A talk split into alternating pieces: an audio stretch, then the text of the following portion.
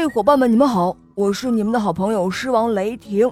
喜欢我的小伙伴可以一起来收听《恶魔岛狮王复仇记》哦，我和小肉包在那等着你。下面我们一起来收听《公主眼中的月亮》。小丑问了公主很多的问题，公主都一一作答了。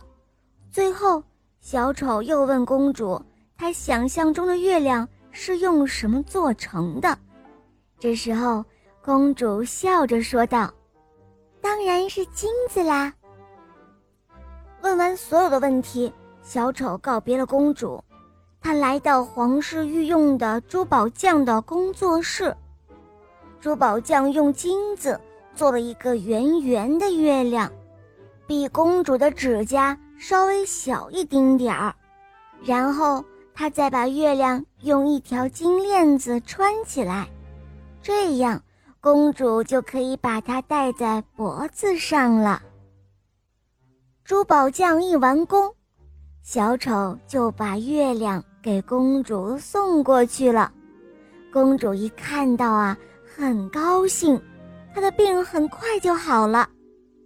第二天，他就能够下床到花园里去玩耍了。公主的病一好，国王非常的高兴，但不久他又开始担心起来。他知道，月亮到了晚上就会挂在天空，如果他的女儿看见了，就会知道。挂在自己脖子上的月亮不是真的，所以他又召见了管家。国王问他有什么办法能够让公主晚上看不到月亮。管家想了很久，然后他说：“尊敬的陛下，如果公主戴上黑色的眼镜，她就看不到任何东西了。”国王听了他的建议，很不满意。他说：“哼，如果公主看不到任何东西，那么她走路的时候就会很容易摔倒。如果把公主摔坏了，那怎么办？”于是他又召见了数学家。数学家背着手在大殿里绕了一圈。